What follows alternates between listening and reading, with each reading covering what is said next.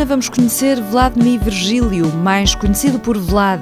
Ele é um ultramaratonista cego que vem a Portugal tentar bater um recorde. 281 quilômetros, essa é a distância que nenhum cego até hoje fez. Better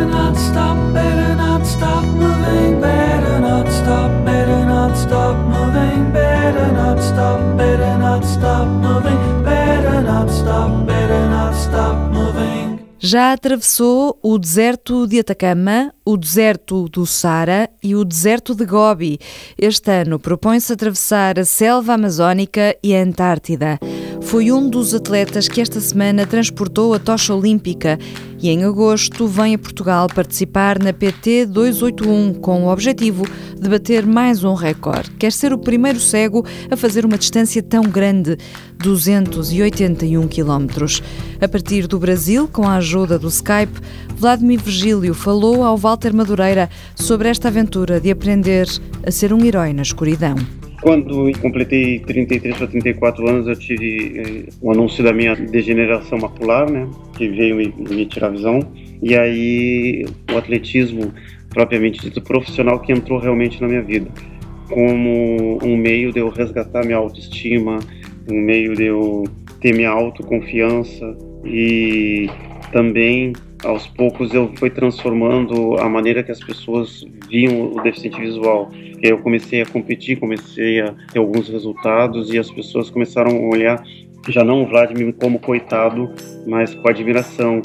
Um Vladimir que luta pelo que quer e que não aceita rótulos de que rebaixe só porque uh, eu não tenho visão e eu sou inferior a alguém.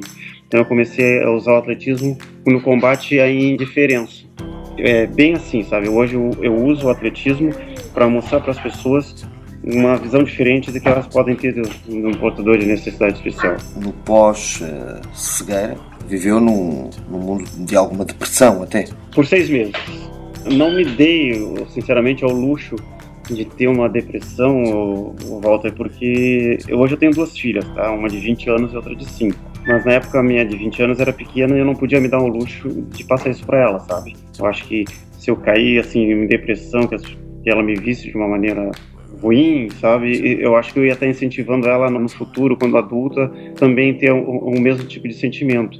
Então a primeira coisa que eu fiz foi lutar contra isso, porque eu não queria passar esse exemplo para ela. Então eu sempre me fortaleci. Claro que eu ficava aborrecido, mas nunca perto da minha esposa nem da minha filha. Não tive assim uma depressão, só tive o problema de aceitação aceitar a minha condição, que foi mais difícil. Vlad, permita-me usar esta expressão. O que é que vê? É escuridão? É, eu acho que pode-se dizer isso, assim. Uh, um nada, né? Um vazio. É, é, na realidade, é isso que me amedrontou mais, sabe? Estar tá num local e não saber como sair, como entrar. Se sente perdido, assim. É quase como ter medo de o passo seguinte ser o para um precipício? É, perdido, tu tem medo de as tuas ações. Isolamento, sabe o que é isolamento? Mesmo tendo gente perto, aquela agonia vai te sufocando. Isso no início, hoje já não tenho mais isso, não. E teve que reaprender a viver. Totalmente, totalmente. Levou algum tempo. Em que medida? Em tudo? Em tudo, Walter. Eu tive que reaprender minhas atividades da vida diária, eu tive que reaprender o meu equilíbrio, até a parte escrita, tudo, tudo. E a adaptação, né? Os meus sentidos começaram a se aprimorar mais, mais a audição. Nessa minha condição hoje, a audição é meu meio de sobrevivência, então eu tive que aprimorar muito isso. Alguma vez teve algum susto grande? Sim, fui atropelado há cinco anos atrás. Esse foi um dos piores.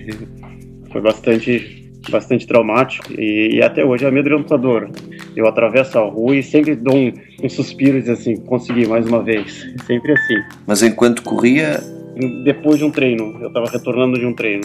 Esse da, no, do atropelamento na moto em si foi feio a coisa mesmo. Eu sobrevivi por uma questão de milagre. Porque a minha cabeça bateu no, do outro lado da rua, no meio fio, quebrou meu óculos ao meio. E eu tive muita sorte, sabe? Há pouco falávamos na reaprendizagem de gestos, às vezes que se calhar nem damos grande importância quando temos a visão, mas que a partir de casos como o seu, se calhar começa-se a valorizar um bocadinho mais. E no atletismo, o que é que mudou no atletismo, assim, a primeira coisa, para correr eu tinha que perder o medo, né? Perder o medo de cair.